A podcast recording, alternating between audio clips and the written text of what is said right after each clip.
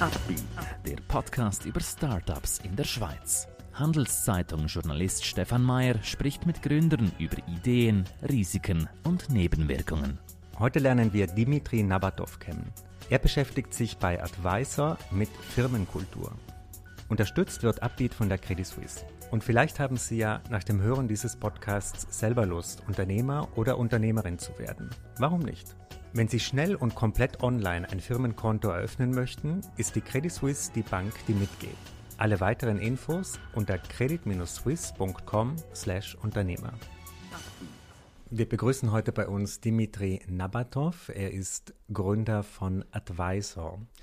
Er beschäftigt sich eigentlich den ganzen Tag mit einer guten Firmenkultur. Dimitri, was können wir uns darunter vorstellen? Hallo Stefan, freut mich sehr da zu sein. Ähm, gute Firmenkultur, das ist äh, ein sehr breites Thema. Und das ist eigentlich schon das Problem, denn weil es so breit ist, gibt es ganz viele Facetten, die wir anschauen. Und wir schauen das uns aus einer Datenperspektive an. Das heißt nicht klassisch mit einem Berateransatz, sondern wirklich mit Daten und AI und Technologie hauptsächlich. Ich habe eine Anwendung von euch angeschaut, die analysiert irgendwie ähm, in Realtime eine E-Mail, wie gut die wirkt auf den anderen. Oder habe ich das falsch verstanden? Nein, das hast du ganz richtig verstanden. Das Problem ist oft, dass wir bei der schriftlichen Kommunikation ganz viele Signale verlieren, die wir face-to-face -face zum Beispiel haben. Und da kann es durchaus mal zum Missverständnis kommen zwischen dir und deinem Kunden von dir vielleicht Unsere Software macht eigentlich nichts anderes, als die Brücke zu schlagen und diese Signale wieder hervorzuheben, um dich aufmerksam zu machen, hey, da kann vielleicht ein Missverständnis kommen. Das heißt, es ist eigentlich ähnlich wie ein Sprach- oder Grammatikkorrekturprogramm, nur jetzt auf gewisse Kulturdimensionen, wie zum Beispiel Kundenfreundlichkeit. Und wie muss ich mir das jetzt konkret vorstellen? Also ich tippe die E-Mail, ich schreibe, sehr geehrter Herr Müller, ähm, was erkennt ihr dann oder wie, nach welchen Kriterien analysiert ihr die E-Mail? Mhm. Wir haben keine Kriterien, die wir der Software gesetzt haben. Ähm, das Schöne ist, dass wir Artificial Intelligence für diese Zwecke verwenden können. Das heißt, wir haben die Software mit Millionen von Datensätzen gefüttert, die nun mal gute oder kundenfreundliche und wenige kundenfreundliche ähm, Ausdrücke beinhalten die Software oder die AI ist dann in der Lage, herauszufiltern und selbst zu lernen, was ist denn eigentlich kundenfreundlich. Ähm, das sind ganz kleine sprachliche Feinheiten, die uns als Menschen unter Umständen sogar entgehen. Das heißt, wir haben da wirklich durch Technologie eine fast Augmentation von, von, von, von menschlichen Skills ähm, hervorholen können, wenn man so will. Kannst du uns ein paar Beispiele nennen von Begriffen, die vielleicht völlig falsch ankommen, die man falsch verstehen kann? Ähm, wenn du sagst Begriffe, dann muss ich ein bisschen weiter ausholen. Die Software ist nicht ausgelegt darauf, gewisse Wörter zu erkennen oder zu filtern, weil im Kontext ist die Sache ja immer ein bisschen komplexer. Wenn ich ein Nicht vor ein Wort setze, dann ändert sich schon fast die, die ganze Meinung. Das heißt, die Software schaut wirklich auf den Kontext und auf die ganze semantische Struktur. Ein solches Beispiel ist als Kundenberater den Kunden Schuld zuweisen. Ja, das kann in ganz kleiner semantischer Feinheit passieren, hat aber einen schrecklichen Effekt auf der Gegenseite, weil plötzlich ist man da und denkt als Kunde, hey, was ist denn los? Ich, Kunde ist doch König. Und genau solche kleine Feinheiten versuchen wir, auf die versuchen wir aufmerksam zu machen und der Mensch muss dann schlussendlich selbst aktiv werden und, und diese Feinheiten dann so umschreiben, dass das halt dann passt. Mhm. Also ihr analysiert E-Mails. Was analysiert ihr noch? Du hast gesagt, ihr seid datengetrieben, künstliche Intelligenz. Mhm. Was sind noch Produkte von euch? Der Kundencase ist nur eine einzelne Anwendung. Wenn, wenn man sagt ähm, Kultur, dann hat das ganz viele verschiedene Facetten. Ähm, eine Facette ist zum Beispiel die Kollaboration. Wenn du ein Großunternehmen anschaust, dann hast du da ähm, Abertausende von Leuten, die interagieren. Und das Unternehmensnetzwerk sagt dann etwas über die Qualität von der Zusammenarbeit aus. Hast du ein Netzwerk, das sehr eng gestrickt ist, kennt sich jeder, ja, können Probleme schnell gelöst werden durch diese Crowd Intelligence Oder arbeitest du wiederum in Silos, was keine Cross-Department Collaboration, wie wir das im Englischen jetzt sagen würden, erlaubt? Ähm, wir schauen auf solche Aspekte, aber das ähm, vor allem datengetrieben. Das heißt, wenn eine Firma euch anruft und sagt, wir möchten mehr über unsere Firmenkultur erfahren, was, welche Schritte passieren dann genau? Mhm. Die Schritte, die dann passieren, ist, wir kommen hin, die Software wird installiert, das dauert ein paar Minuten und innerhalb von den nächsten paar Minuten haben wir eigentlich schon ein sehr gutes Bild der Unternehmenskultur. Das heißt, wir sind nicht wie Umfrageunternehmen, die da ähm, groß angelegte Umfrageaktionen lancieren und vielleicht zwei, drei Monate Zeit brauchen, um eine Datenlage erstmals zu generieren, mit all den Kosten, die das mit sich bringt, sondern wir sind softwaregetrieben. Wir sagen, es sind schon so viele Daten da, die bis heute noch gar nicht verwendet werden. Aber wenn man das geschickt anordnet, kann man eigentlich ganz, ganz viel über die Kollaboration herausfinden. Man kann sehr viel über die Kundenzentrizität herausfinden. Und wir verwenden die Software, um eigentlich Sinn aus dieser riesen Datenmenge zu machen. Und was am Schluss rauskommt, ist ein ganz klares Bild. So sieht es bei dir heute aus. Du hast als Unternehmen verschiedene Silos, ähm, das ist ein Problem, wir müssten da etwas machen. Das heißt, ähm, für uns kritisch ist nicht nur herauszufinden, was das Problem ist, sondern eigentlich auch actionable Advice zu bringen. Mhm. Bringt ja nichts, wenn du sagst, du hast ein gebrochenes Bein, Punkt. Man muss ja noch was vorschlagen. Eben, das ist ja das, was ich auch zum Beispiel kenne. Man kriegt eine Umfrage, sagt, wie zufrieden sind Sie mit Ihrem Chef, äh, wie beschreiben Sie die Firmenkultur. Also das ist nicht euer Ansatz. Nee, wir gehen eigentlich einen Schritt weiter. Wir haben Software ähm, skaliert. Ja? Wir können einen User abdecken, wir können auch 10.000 User abdecken. Wenn wir jetzt das Kulturproblem als ähm, anderes Beispiel entdecken, dass da keine ähm, Dankbarkeitskultur, ähm, dass das einfach nicht verankert ist in, in den Köpfen, haben wir die Möglichkeit mit einem, mit einem AI-Coach alle Leute auf einmal anzugehen und eigentlich darauf ähm, darauf zu incentivieren und darauf aufmerksam zu machen, dass Dankbarkeit in der Kultur eines der wichtigsten Aspekte ist und äh, für die Kollaboration fördernd ist. Das heißt, wir schaffen eine Lernmöglichkeit für jeden Einzelnen, getrieben durch Software. Das klingt ein bisschen wie in einer Traumvorstellung. Also ich kann mir das irgendwie recht schwer vorstellen. Wie kann man denn herausfinden, ob in einer Firma eine Dankbarkeitskultur mhm. vorherrscht?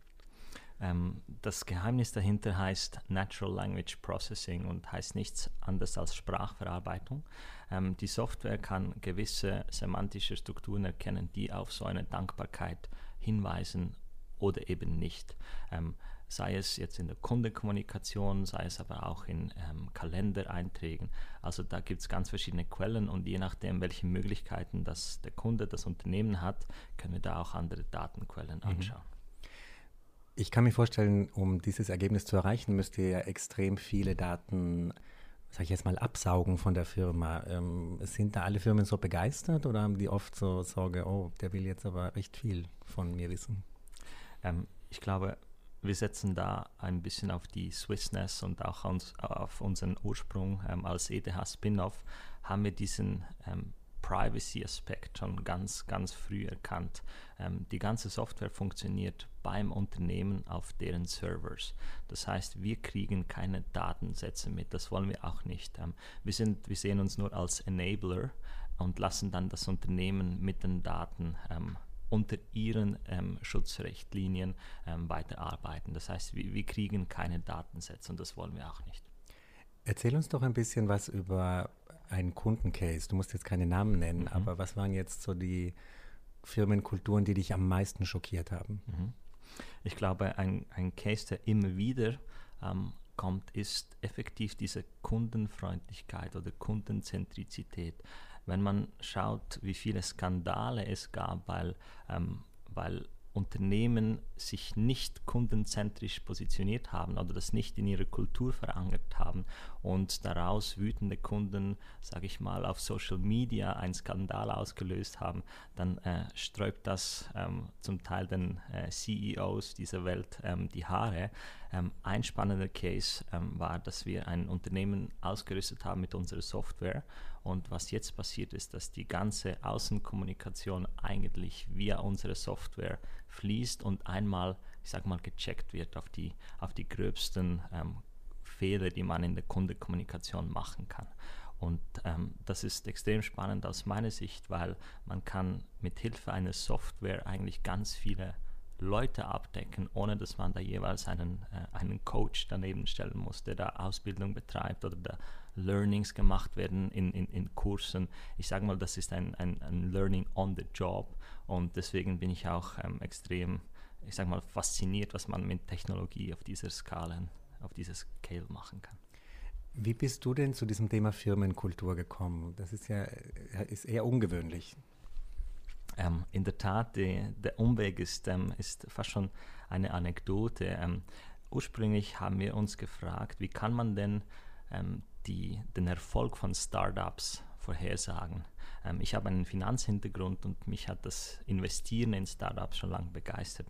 Und diese Frage hat sich dann ähm, so weit gestellt, dass wir herausgefunden haben, hey, das Wichtigste am Startup-Erfolg ist ja das Team.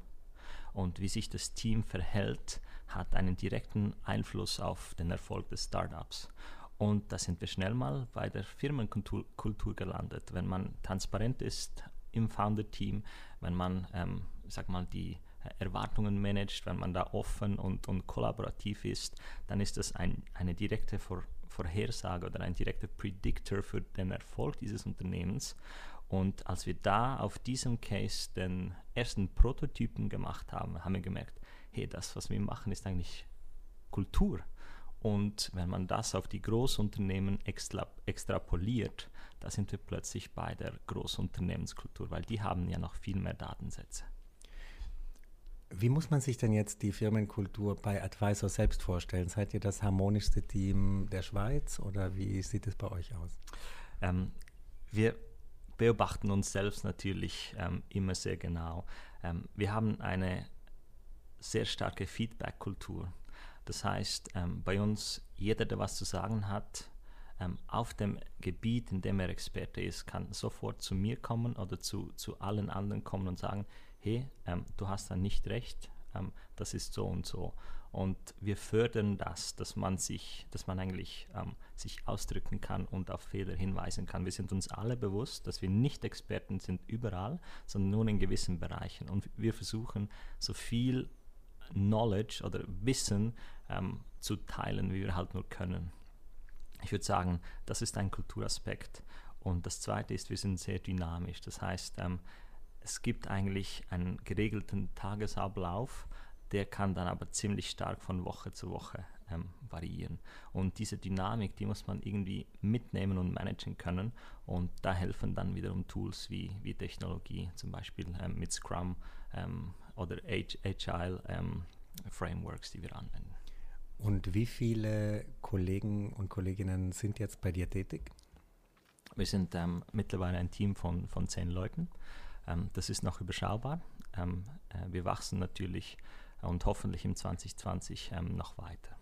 Welche Pläne habt ihr jetzt in diesem laufenden Jahr? Gibt es neue Kundengruppen, die ihr ansprechen wollt? Erzähl uns mal ein bisschen über was in der Pipeline ist. Zentral für uns sind natürlich weitere Kunden und Kundencases. Ich bin ähm, sehr zuversichtlich für das Jahr 2020, denn wir haben kürzlich eine Zusammenarbeit mit Microsoft unterschrieben, was uns als Startup natürlich Zugang zu, zu einerseits Datenquellen gibt, andererseits aber auch ein, ähm, ich sag mal, ein, eine Plattform bietet, auf der wir wachsen, auf der wir weiter aufbauen können, das Produkt erweitern können, aber auch ähm, in Zukunft ähm, Sales betreiben können. Und dieser Wandel von, von, vom Startup, vom, von diesem Hustle, wie man oft sagt, weiterhin zu Prozessen und, und Key-Metriken, ähm, das ist das, was wir im 2020 aufbauen wollen, um so eine Skalierbarkeit aufzubauen, die wir dann via die Microsoft-Plattform hoffentlich auch äh, ummünzen können in Wachstum. Mit welchen Maßnahmen willst du diesen Wechsel, wie du gesagt hast, vom Hustle zu mm, irgendwie konkreteren Strukturen schaffen? Mhm. Ähm, wir haben angefangen, bewusst Prozesse aufzuschreiben, die sich oft wiederholen und bei denen wir viel Zeit verbringen. Das heißt, Dokumentation ähm, ist vielleicht nicht das Spannendste, was man so machen kann, ist aber extrem wichtig in dieser Phase vom, vom Hustle hin zur Skalierung. Und sobald man die Prozesse einmal verstanden hat, kann man hingehen und sagen, gibt es da Tools, die das effizient machen können. Wir müssen die Welt ja nicht immer neu erfinden. Wir können uns auch auf Sachen ähm, stützen, die es schon gibt. Und dieser Wandel für mich als, als CEO der Firma ist ähm, einerseits anspruchsvoll, andererseits aber auch spannend, weil da kommt auch, äh, wird auch ein bisschen Zeit frei für andere Sachen. Du hast vorhin ein paar Tools äh, genannt. Welche würdest du noch empfehlen, vielleicht auch anderen? Das ist ja ein Prozess, in dem viele junge Unternehmen drin sind. Mhm.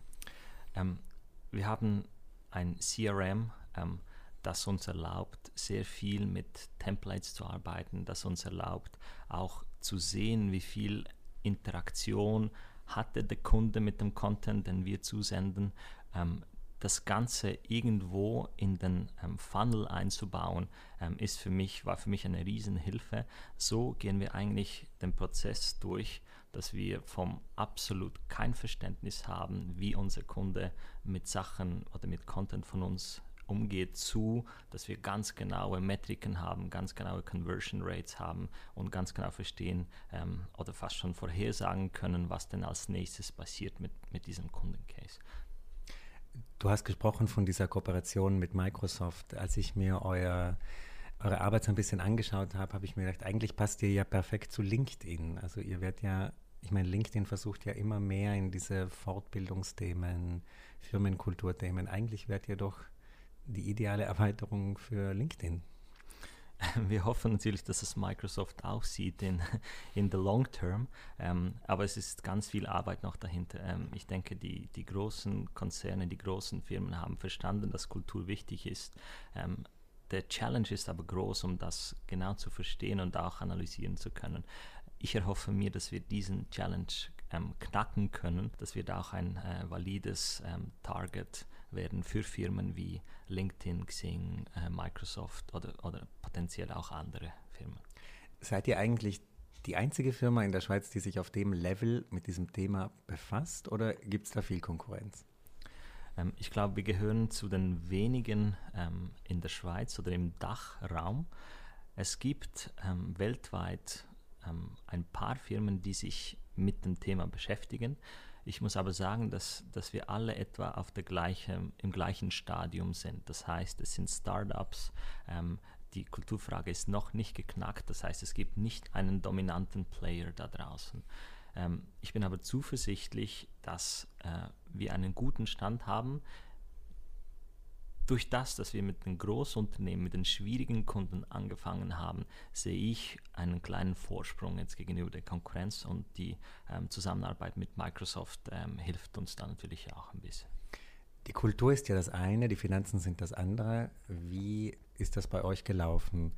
Wie habt ihr euch finanziert? Wer sind die größten Investoren? Habt ihr am Anfang eure Ersparnisse reingeschossen? Wie lief das ab?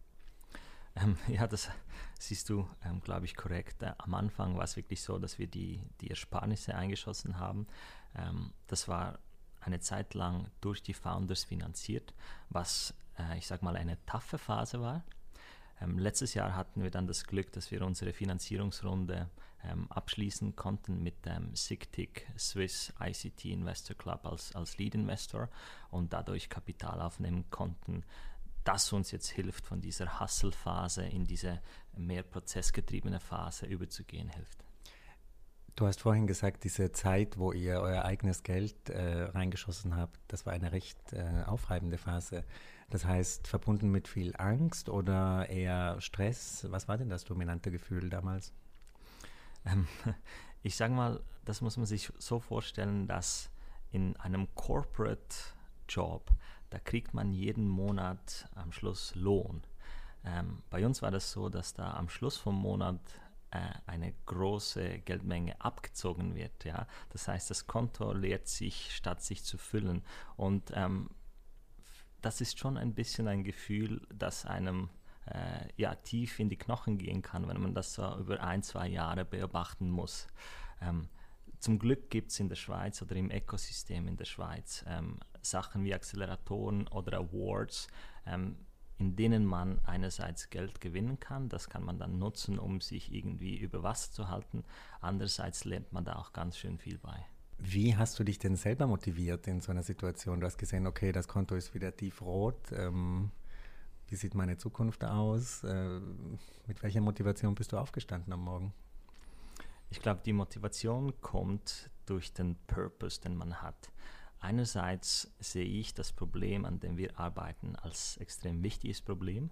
Ähm, es hat eine globale Reichweite und wenn wir wirklich unsere Vision durchbringen können, die, ähm, die einer Million Leuten auf dieser Welt helfen könnte, die Unternehmenskultur zu verbessern und dadurch die Corporate Performance zu steigern. Wenn wir das wirklich schaffen, dann glaube ich, ähm, hat sich das für mich persönlich absolut gelohnt. Mhm. Gibt es jetzt so ein bisschen einen Perspektivplan für dich oder sagst du, du machst das jetzt so lange, bis ihr diesen eine Million Menschen geholfen habt und dann wechselst du wieder zurück in die Corporate-Welt oder wie ist denn dein Zukunftsplan?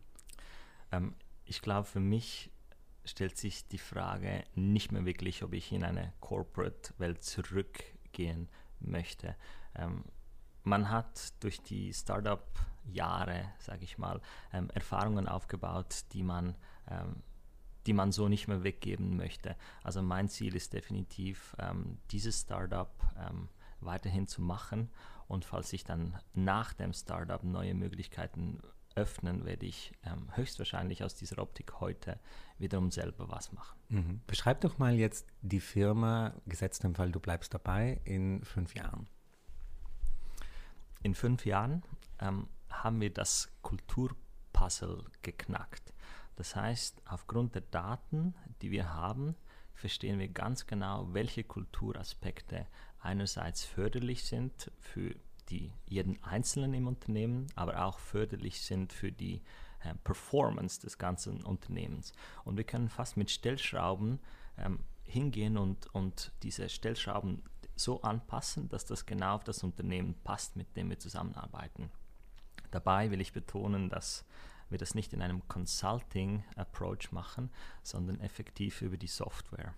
Und äh, dadurch, dass wir mit Artificial Intelligence oder künstlicher Intelligenz arbeiten, erhoffe ich mir auch, dass wir einige dieser Learnings ähm, durch die Artificial Intelligence wie aufsagen können und dann automatisiert wiedergeben können. Aber nun ist es ja so, dass sich die Firmenkulturen in verschiedenen Ländern stark unterscheiden, teilweise sogar in Branchen. Äh, sind da nicht einer Expansion von euch irgendwie natürliche Grenzen gesetzt? Also man kann ja nicht jede Firmenkultur in einem Land mit der anderen vergleichen. Mhm. Ähm, das sehe ich ganz genau so. Und ich denke, das ist, das ist, spielt eigentlich in unsere Karten. Ähm, wenn man zwei Kulturen hat, die aufeinander prallen, ich sage jetzt mal in einer Übernahme, in einem Takeover, dann hat ja dieses Unternehmen genau das Problem, dass sie zwei Kulturen vereinen möchte und muss, um erfolgreich zu sein. In diesem Case kann man das eigentlich nur machen, wenn man ganz genau versteht, wie sind diese Kulturen und wie bringt man die überhaupt zusammen. Ich sehe da fast eine, eine Möglichkeit für uns statt einen Challenge. Eben, ihr beschäftigt euch mit recht abstrakten Begriffen, beispielsweise Vertrauen. Wie misst man denn das genau? Mhm. Vertrauen ist, ähm, ist ein sehr interessanter ähm, Use Case und ähm, wir haben das noch nicht ähm, ganz geknackt, aber die Daten weisen darauf hin, dass Vertrauen, wenn man jetzt rein die Kommunikation zwischen Menschen anschaut, ähm, dass das sehr oft auf ähm, Intimität ähm, zurückzuführen ist und auf Verwundbarkeit, wie man das sagt. Und neben diesen zwei sehr komplexen Begriffen hatten wir noch einen dritten ähm, Begriff und das war Bier. Und zwar scheint es so in den Daten, dass Bier auf eine Vertrauensbeziehung ähm, hinweisen könnte. In welchen ähm, Bereichen jetzt das so ist, ähm, müssen wir noch abschließend abklären. Aber ich glaube, das ist fast schon anekdotisch, dass äh, dass sowas äh, als Zeichen des Vertrauens gewertet wird. Aber das heißt, ihr lest in den E-Mails der Mitarbeitern oft das Wort Peer und daraus schließt ihr, okay, die treffen sich wahrscheinlich oft abends und deswegen läuft es gut. Ähm, wir haben diesen Algorithmus verwenden wir nicht ähm, oder noch nicht bei den, bei den Unternehmen. Ähm, das war jetzt eher in einem äh, akademischen Setting, dass wir das herausgefunden haben. Also das können wir noch nicht sagen, wie das bei äh, Unternehmen wirken wird oder soll. Das heißt, ihr kooperiert auch mit Universitäten, Forschungsstätten? Ähm, wir sind ein ETH-Spin-off, das heißt, wir sind natürlicherweise nahe an der Akademie und mit den Algorithmen, die wir brauchen jeden Tag, sind wir auch auf Inputs aus der Forschung angewiesen. Das heißt, wir kollaborieren ähm, mit, mit äh, Lehrstühlen, wir kollaborieren aber auch mit, äh, mit Leuten, die auf unserem Thema forschen. Äh, ein interessantes Gebiet ist zum Beispiel von der Universität Bern, die untersucht, wie ein Mensch, der künstlicher Intelligenz vertrauen wird in Zukunft. Und all diese Fragestellungen müssen wir uns natürlich ähm, stellen, wenn wir da kommerziell unterwegs sind. Du bist ein Firmenkulturexperte. Führst du eigentlich selbst Jahresendgespräche, solche Sachen? Oder empfiehlst du das überhaupt, diese klassischen Methoden der Personalarbeit? Ähm, Jahresendgespräche sind ein bisschen verpönt, würde ich sagen. Ähm, was wir machen, ist, wir machen ein monatliches bilaterales Meeting mit, ähm, mit jedem ähm, Mitarbeiter. Und in diesem Meeting versuche ich so offen wie möglich über, über die Probleme, die man ähm, im Alltag hat, zu sprechen. Mhm. Und ähm, ganz bewusst sage ich da auch, dass es keine Tabus geben soll. Das heißt, ähm, sowohl der Mitarbeiter wie, wie wie auch ähm, sagen, die Manager sollen so offen sein, wie sie nur können. Ähm, und dadurch, durch diese Message, ähm, schaffe ich ein bisschen Verwundbarkeit auf meiner Seite, ja, das ist so. Auf der anderen Seite habe ich das Gefühl, dass das auch äh, eine Vertrauenskultur schafft, die, die es am Schluss braucht für uns. Eben dieser Begriff Verwundbarkeit, ich glaube, das weist so ein bisschen auf den Manager-Typ der Zukunft hin, oder? Dass jemand auch zugibt, dass er die Antwort nicht kennt. Ähm, absolut, ich sehe das als, äh, als Muss, Must-Have, wenn man das so will. Ähm, wie will man denn sich als Experte sehen in dieser Welt, wo es so viele Impulse gibt und wo es so viele Spezialisten hat. Wie will man denn als Manager sagen, hey, ich weiß alles, ich muss nicht zuhören? Ich glaube, das geht gar nicht. Man muss einsehen, dass wir nicht alles wissen und dass wir Tools haben wie Google oder Wikipedia, die uns helfen können, aber dass wir genauso auf menschliche Ressourcen zurückgreifen müssen, die Erfahrungen haben, die Google oder, oder Wikipedia jetzt mal nicht hat. Und das kann man nur machen, wenn man von seiner Seite diese Verwundbarkeit zeigt und sagt, hey, ich weiß es nicht, kannst du mir helfen, du bist Experte. Die allerletzte Frage, hattest du denn jemals einen richtig schlechten Chef? Ich hatte